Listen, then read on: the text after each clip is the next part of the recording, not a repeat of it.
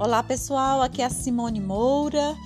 Hoje nós temos uma novidade que nós faremos uma temporada de contos e convido vocês a ouvirem os nossos contos. Um grande abraço a todos.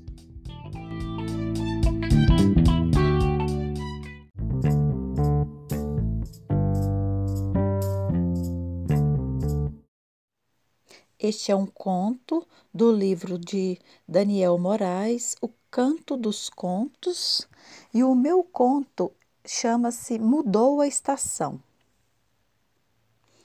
Era noite. O vento frio batia na janela.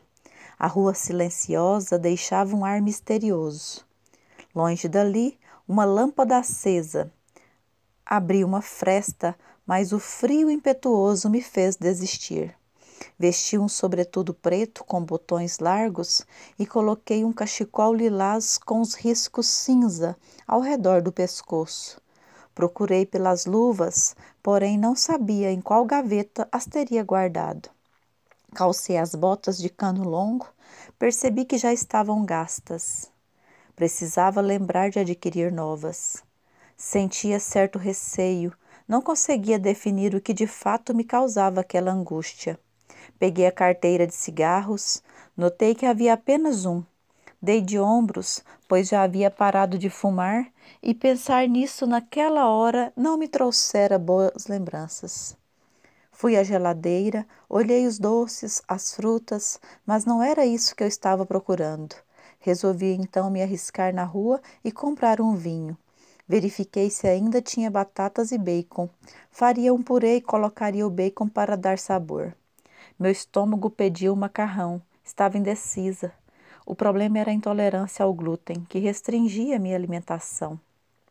Abri a bolsa, verifiquei o dinheiro e já ia saindo quando recebi uma mensagem. O coração disparou. Responder ou fingir que não tinha visto. Minha mente entrou em conflito.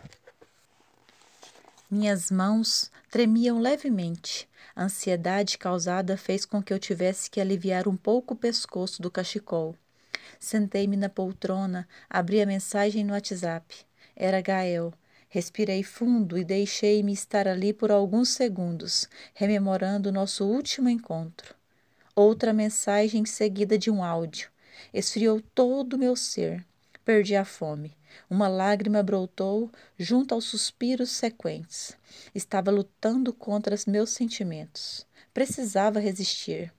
Aquela voz que ressoava em meus ouvidos transportava-me ao infinito, um lugar no qual podia viver aquele amor sem restrições, sem impedimentos.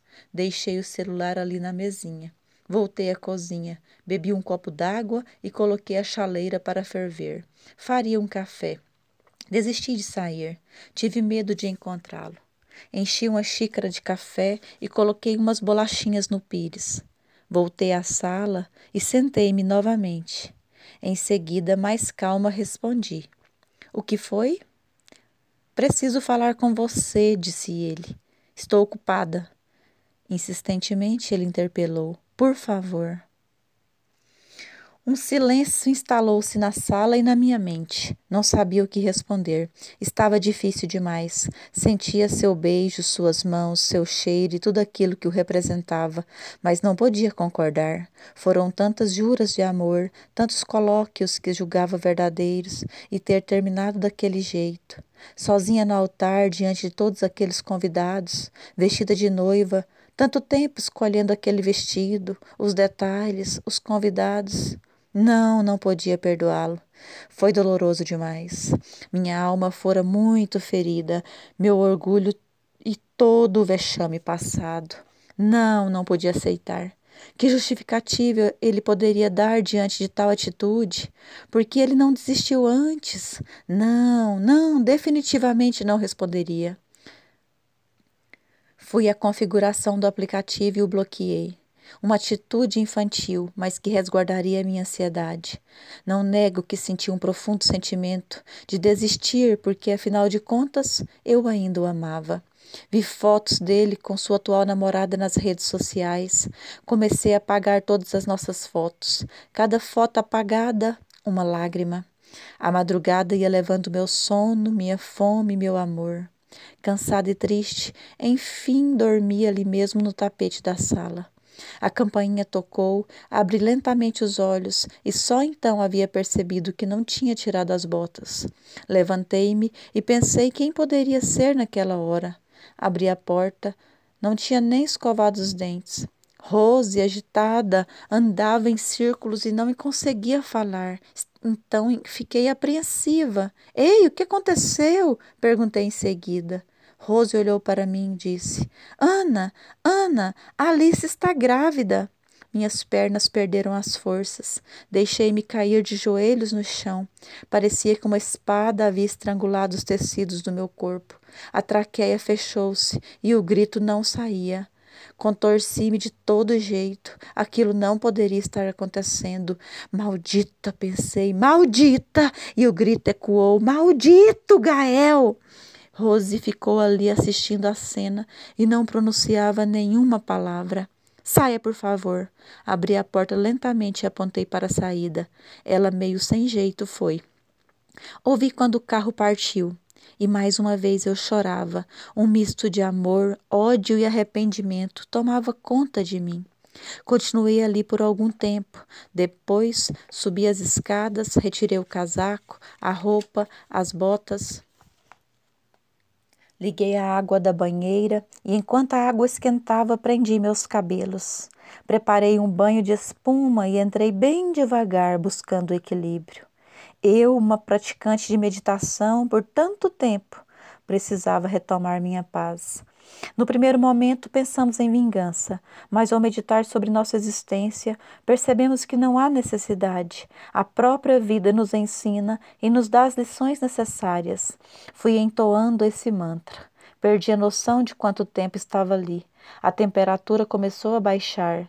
Lavei meu rosto, peguei a toalha, olhei-me no espelho e pela primeira vez em tempos eu sorri. Sim, eu sorri. Liguei a TV e o anúncio de que o frio estava acabando foi um consolo. Estava um pouco atrasada para o trabalho, mas preferi ir. Peguei as pastas com os documentos e apressadamente fui em direção à empresa, quase atropelando o cachorro que atravessava a rua. Meu Deus, deveria ter ficado em casa, falei comigo mesma. Entrei e todos ficaram me observando. Fiquei intrigada com aquilo. Ao chegar à minha sala, Rúbia veio em minha direção e disse: Querida Ana, seu vestido está do lado avesso. Olhei para ela e começamos a dar gargalhadas. Rimos tanto que as outras pessoas começaram a entrar para ver o que estava acontecendo. Entre os funcionários estava Augusto, um rapaz moreno de cabelos lisos, sorriso encantador, olhos grandes de um castanho esverdeado que não riu, olhou para mim profundamente. Detive-me naquele olhar arrebatador. Parei de rir e sorri para ele, como se dissesse: Não tem problema. Ele saiu dali e sentou-se na sala em frente à minha. Rúbia riu e disse: Hum, olha isso! E foi para a tesouraria. Fui ao banheiro arrumar o vestido e na volta passei e dei um toque na mesa dele, apontando o celular. Antes de chegar à minha mesa, a mensagem já estava lá. Vamos almoçar juntos? Ali iniciava uma nova história de amor. Foram muitos almoços, encontros, passeios, promessas e juras.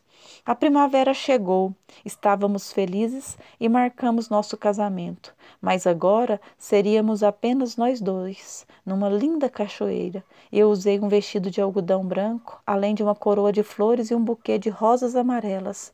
Ele uma calça e uma bata de linho branco. Mergulhamos e trocamos nossas alianças ao som dos pássaros que entoavam o hino do amor. Então nos beijamos e esse foi o nosso felizes para sempre. Simone Moura.